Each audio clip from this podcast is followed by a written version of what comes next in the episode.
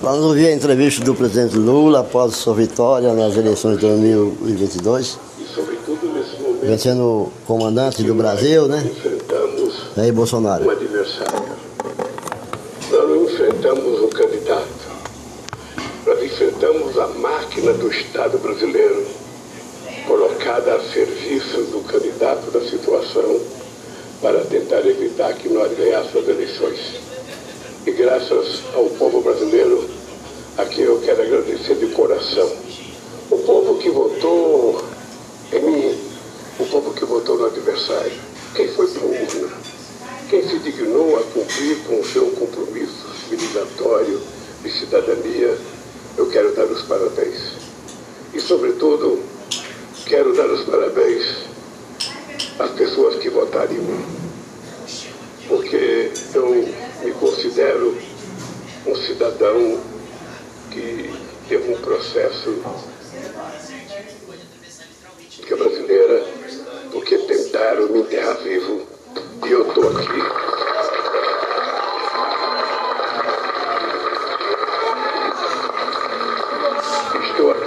Para governar esse país numa situação muito difícil, mas eu tenho fé em Deus que com a ajuda do povo nós vamos encontrar uma saída para que esse país volte a viver democraticamente, harmonicamente. E a gente possa inclusive restabelecer a paz entre as famílias, entre os divergentes, para que a gente possa construir o mundo que nós precisamos e o Brasil. Quero agradecer meu companheiro Fernando Haddad, meu grande parceiro, sabe, que fez uma campanha extraordinária. A Ana Estela, sua esposa, agora chega a nossa companheira Marina Silva, nossa companheira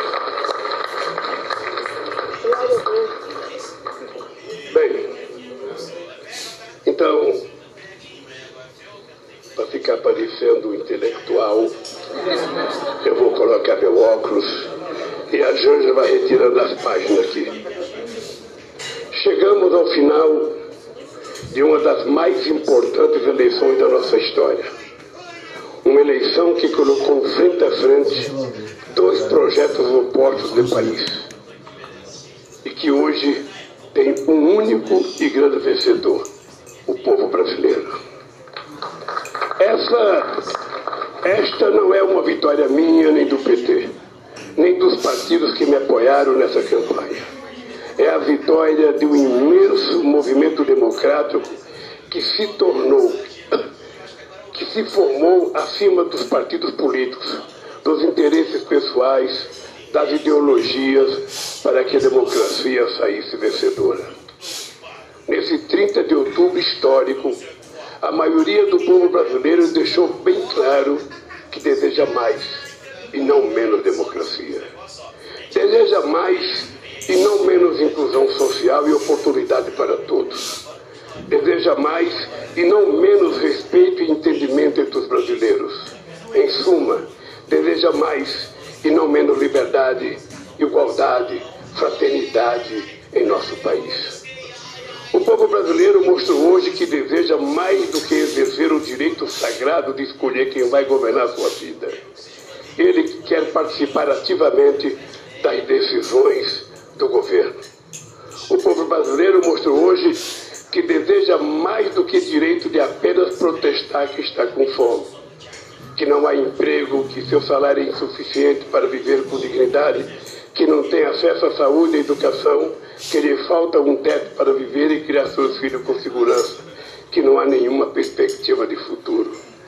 O povo brasileiro quer viver bem, quer comer bem, morar bem, quer um emprego, um salário justo, reajustado, sempre acima da inflação, quer ter saúde, educação, políticas públicas de qualidade, quer liberdade religiosa, quer livros em vez de armas, quer ir ao teatro, ver cinema, ter acesso a todos os bens culturais, porque a cultura alimenta a nossa alma. O povo brasileiro quer ter de volta a esperança. É assim que eu entendo a democracia. Não apenas como uma palavra bonita inscrita na lei, mas como algo palpável que sentimos na pele e que podemos construir no dia a dia. Foi essa democracia, no sentido mais amplo do termo, que o povo brasileiro escolheu hoje nas urnas. Foi com essa democracia real, concreta, que nós assumimos o compromisso ao longo de toda a nossa campanha. E é essa democracia que nós vamos buscar construir a cada dia do nosso governo, com crescimento econômico repartido entre toda a população, porque é assim que a economia deve funcionar como instrumento para melhorar a vida de todos e não para perpetuar as desigualdades. A roda da economia vai voltar a girar, por geração de empregos, valorização dos salários e renegociação das dívidas das famílias que perderam seu poder de compra. A roda da economia vai voltar a girar com os pobres fazendo parte do orçamento, com o apoio aos pequenos e médios produtores rurais, responsáveis por 70% dos alimentos que chegam às nossas mesas. Com todos os incentivos possíveis aos micros e pequenos empreendedores, para que eles possam colocar seu extraordinário potencial criativo a serviço do desenvolvimento do país. É preciso ir além fortalecer as políticas de combate à violência contra as mulheres e garantir que elas ganhem o mesmo salário que os homens ganham no exercício da mesma função.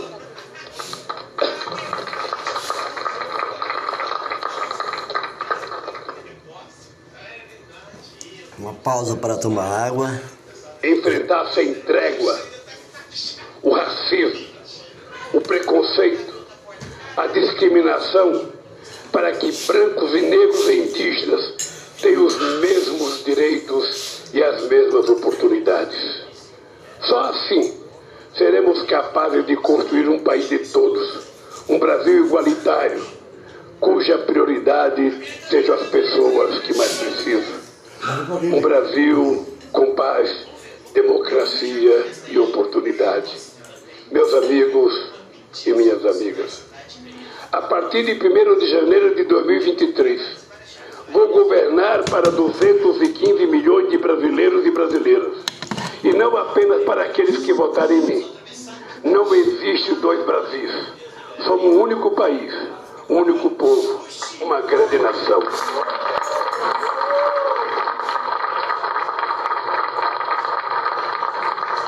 Não interessa a ninguém viver numa família onde reina discórdia. É hora de reunir de novo as famílias e fazer os laços de amizade rompidos pela propagação criminosa do ódio. A ninguém interessa viver num país dividido em permanente estado de guerra. Este país precisa de paz e de união. Esse povo não quer mais brigar. Esse povo está cansado de enxergar no outro inimigo e ser temido ou destruído. É hora de baixar as armas que jamais deveriam ter sido empunhadas. Armas mata e nós escolhemos a vida.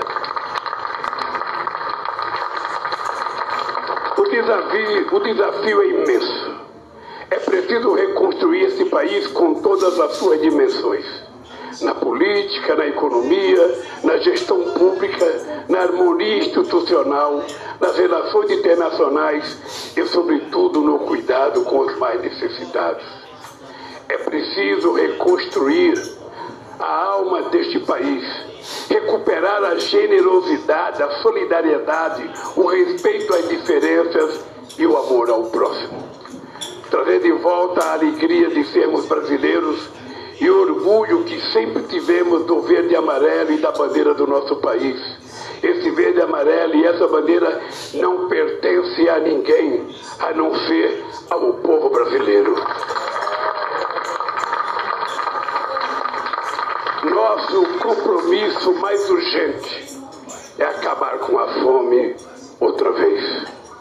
Não podemos aceitar como normal que milhões de homens, mulheres e crianças neste país não têm o que comer ou que consumam menos calorias e proteínas do que o necessário. Se somos o terceiro maior produtor mundial de alimentos e o primeiro de proteína animal, se temos tecnologia e um terras agricultáveis, se somos capazes de exportar para o mundo inteiro, temos o dever de garantir que todo brasileiro possa tomar café de manhã, almoçar e jantar todos os dias. Este será novamente o número, o compromisso número um do meu governo. Não podemos aceitar como normal que famílias inteiras sejam obrigadas a dormir nas ruas, expostas ao frio, à chuva e à violência. Por isso vamos retomar o Minha Casa Minha Vida, com prioridade para as famílias de baixo programa de inclusão que tiraram 36 milhões de brasileiros da extrema pobreza. O Brasil não pode mais conviver com esse imenso fosso sem fundo, esse muro de concreto e desigualdade que separa o Brasil em partes desiguais que não se reconhece. Esse país precisa se reconhecer, precisa se reencontrar consigo mesmo. Para além de combater a extrema pobreza e a fome, vamos restabelecer o diálogo neste país. É preciso retomar o diálogo com o legislativo e o judiciário, sem tentativa de exorbitar, intervir, controlar, cooptar, mas buscando reconstruir a convivência harmoniosa e republicana entre os três poderes. A normalidade democrática está consagrada na Constituição. É ela que estabelece os direitos e obrigações de cada poder, de cada instituição, das Forças Armadas e de cada um de nós. A Constituição rege a nossa existência coletiva e ninguém, absolutamente ninguém, está acima dela. Ninguém tem o direito de ignorá-la ou de afrontá-la. Também é mais do que urgente retomar o diálogo entre o povo e o governo. Por isso, vamos trazer de volta as conferências nacionais para que os interessados elejam suas prioridades e apresente ao governo sugestões de políticas públicas para cada área: educação, saúde, segurança, direito da mulher, igualdade racial, juventude, habitação, cultura e tantas outras. Vamos retomar o diálogo com os governadores e os prefeitos para definirmos juntos as obras prioritárias para cada população. Não interessa o partido ao qual pertence o governador e o prefeito. Nosso compromisso será sempre por melhoria da vida da população de cada estado, de cada município deste país. Vamos também restabelecer o diálogo entre o governo, empresários, trabalhadores e sociedade civil organizada com a volta do Conselho de Desenvolvimento Econômico e Social.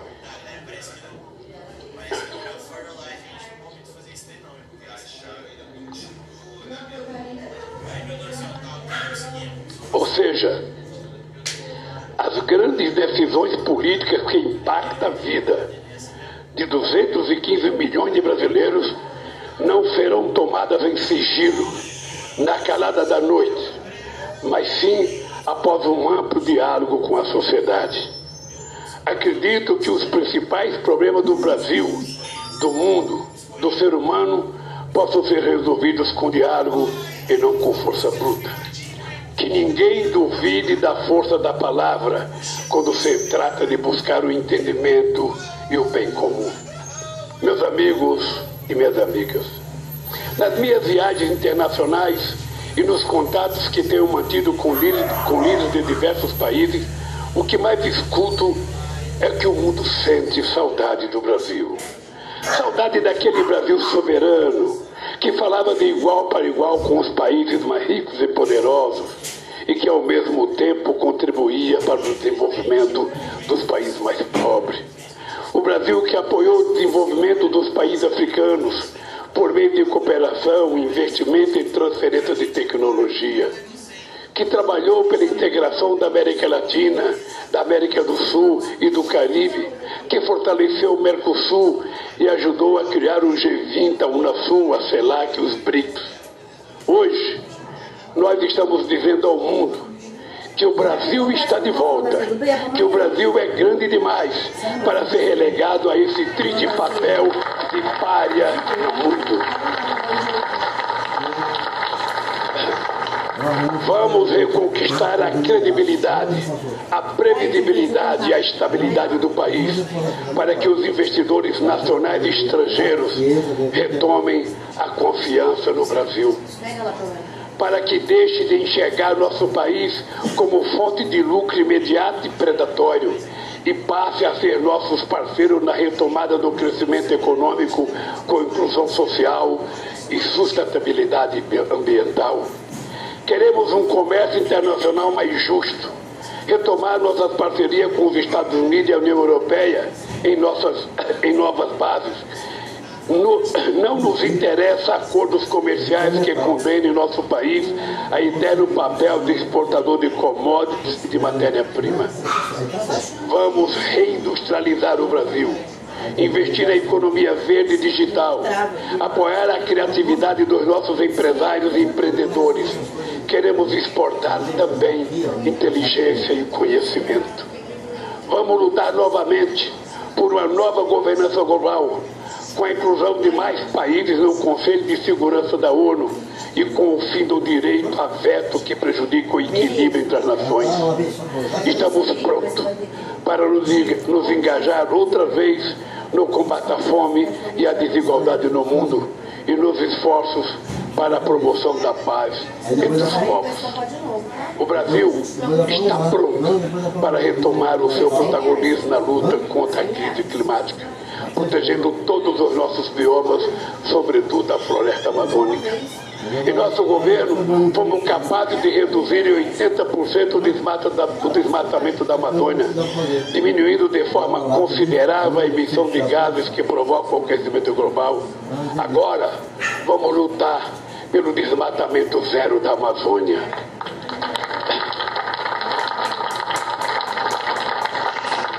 O Brasil e o planeta precisam de uma Amazônia viva. Uma árvore em pé vale mais do que toneladas de madeiras extraídas ilegalmente por aqueles que pensam apenas no lucro fácil às custas da deterioração da vida na terra. Um rio de águas límpidas vale muito mais do que todo ouro extraído às custas do mercúrio que mata a fauna e coloca em risco a vida humana.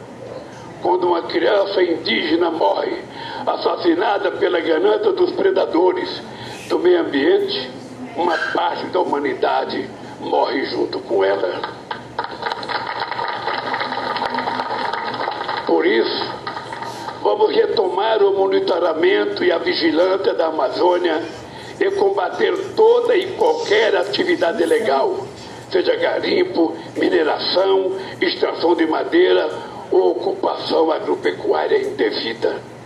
Ao mesmo tempo, Vamos promover o desenvolvimento sustentável das comunidades que vivem na região amazônica. Vamos provar mais uma vez que é possível gerar riqueza sem destruir o meio ambiente. Estamos abertos à cooperação internacional para preservar a Amazônia, seja em forma de investimento ou pesquisa científica, mas sempre sob a liderança do Brasil, sem jamais renunciarmos a nossa soberania. Temos compromisso com os povos indígenas, com os demais povos da floresta e com a biodiversidade. Nós queremos a pacificação ambiental. Não nos interessa uma guerra pelo meio ambiente, pois estamos, mas estamos prontos para defendê-lo de qualquer ameaça. Meus amigos e minhas amigas, o novo Brasil que queremos construir a partir de 1 de janeiro não interessa apenas ao povo brasileiro, mas a todas as pessoas que trabalham pela paz, a solidariedade e a fraternidade em qualquer parte do mundo. Na última quarta-feira, o Papa Francisco enviou uma importante mensagem ao Brasil, orando para que o povo brasileiro fique livre do ódio, da intolerância e da violência.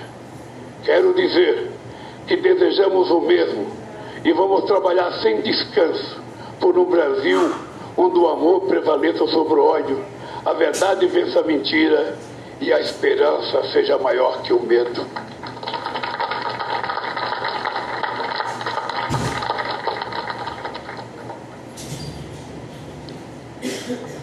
Todos os dias da minha vida, eu me lembro do maior ensinamento de Jesus Cristo, que é o amor ao próximo.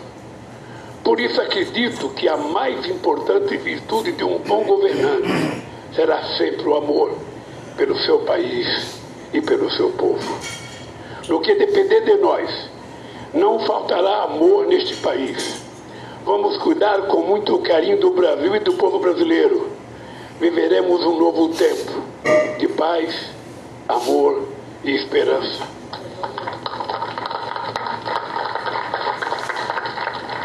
Um tempo em que o povo brasileiro tenha de novo o direito de sonhar e as oportunidades para realizar aquilo que sonha.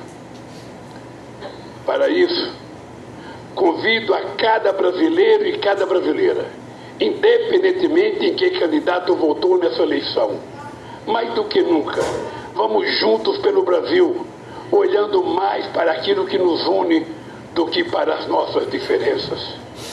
Sei a magnitude da missão que a história me reservou e sei que não poderei cumpri-la sozinho.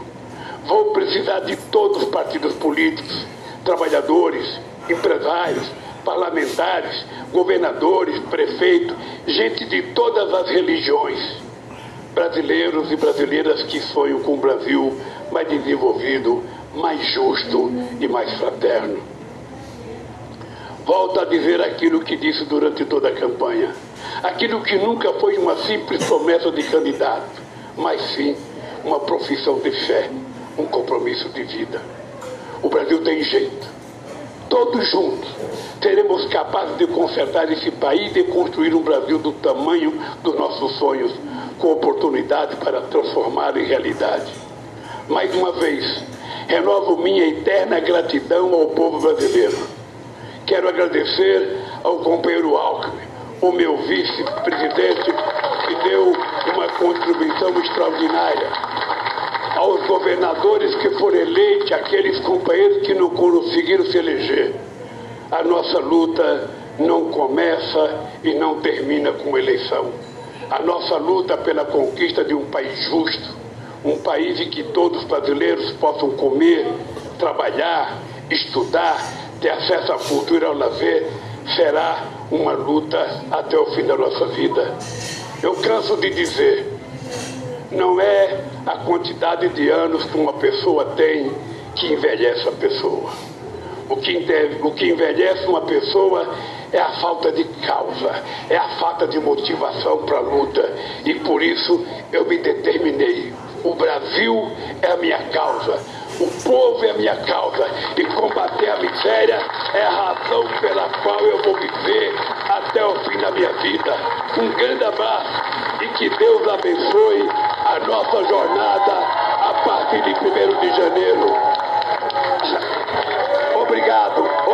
obrigado ao povo, obrigado a Deus e obrigado à imprensa pelo tratamento que deu nesse processo eleitoral.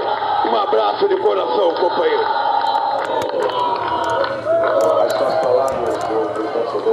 Inácio Lula da Silva, as primeiras palavras dele, após o resultado das urnas neste domingo. O presidente Luiz Inácio Lula da Silva faz seu pronunciamento de agradecimento pelo resultado de ser eleito novamente, depois de um tempo fora né, das eleições, tempo fora de não concorrer à eleição. Ele está eleito presidente do Brasil e agradece a toda a população na presença de todos os seus correligionários. Nesse momento está mostrando a bandeira do, do Brasil para a população, diretamente em São Paulo. E então vamos esperar tudo do melhor. Presidente Luiz Inácio Lula da Silva e Geraldo Alckmin como seu vice-presidente acompanhado do seu ministério, será formado em 1 de janeiro, tomará posse dia da confraternização universal. Fico por aqui e até a próxima.